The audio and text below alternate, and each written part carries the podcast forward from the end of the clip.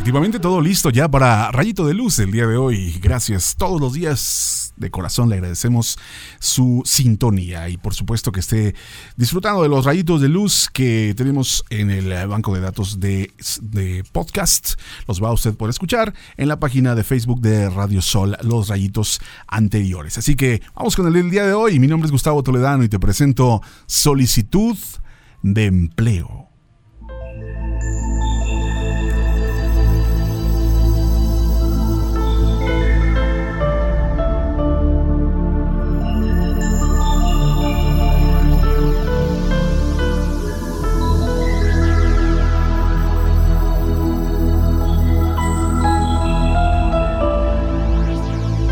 Solicitud de empleo.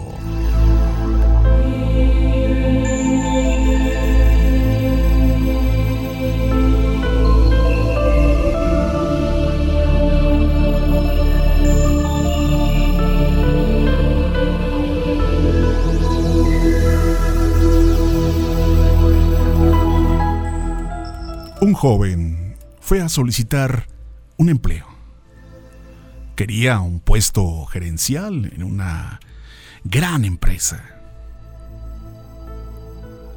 Pasó la entrevista inicial y ahora iba a conocer al director para la entrevista final. El director vio en su currículum vitae sus logros académicos. Eran excelentes. Y le preguntó, muy bien, muy bien. ¿Recibió alguna beca en la escuela? El joven respondió, No, señor. Oh, ¿Fue tu padre quien pagó tu colegiatura? Mm, mi padre eh, murió cuando yo tenía un año de edad, señor. Fue mi madre, sí. Mi madre fue la que pagó. ¿Dónde trabaja tu madre? Oh, mi, madre... Bueno, trabajaba lavando ropa, señor. El director pidió al joven que le mostrara sus manos. El joven mostró un par de manos suaves y perfectas. Muy bien. ¿Alguna vez has ayudado a tu madre a lavar la ropa? No, señor, nunca.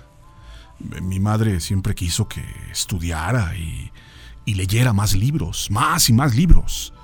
Además, eh, mi madre puede lavar la ropa más rápido que yo. Oh. El director dijo, muy bien, bueno, tengo una petición para ti el día de hoy. Usted dirá, señor, Mira, cuando vayas a casa hoy, ve y lava las manos de tu madre. Y luego vienes a verme mañana por la mañana, por lo del empleo. Eh, sí, señor. El joven sintió que su oportunidad de conseguir el trabajo era alta. Cuando regresó a casa, le pidió a su madre que le permitiera lavar sus manos. Su madre se sintió extraña feliz pero con sentimientos encontrados, y mostró sus manos a su hijo. El joven lavó las manos de su madre poco a poco. Rodó una lágrima al hacerlo. Era la primera vez que se daba cuenta de que las manos de su madre estaban tan arrugadas y tenían tantos moretones. Algunos hematomas eran tan dolorosos que su madre se estremeció cuando él la tocó. Esa fue la primera vez que el joven se dio cuenta de lo que significaban ese par de manos que lavaban la ropa todos los días para poder pagar su colegiatura. Los moretones en las manos de la madre eran el precio que tuvo que pagar por su educación, sus actividades de la escuela y su futuro. Después de limpiar las manos de su madre, el joven se puso a lavar en silencio toda la ropa que faltaba. Esa noche, madre e hijo hablaron durante un largo tiempo. A la mañana siguiente, el joven fue a la oficina del director. El director se dio cuenta de las lágrimas en los ojos del joven cuando le preguntó, ¿Vivian? ¿Puedes decirme qué has hecho y aprendido ayer en tu casa? El joven respondió, Lavé las manos de mi madre, señor y también terminé de lavar toda la ropa que quedaba. Ahora sé lo que es apreciar, reconocer. Sin mi madre, yo no sería quien soy hoy.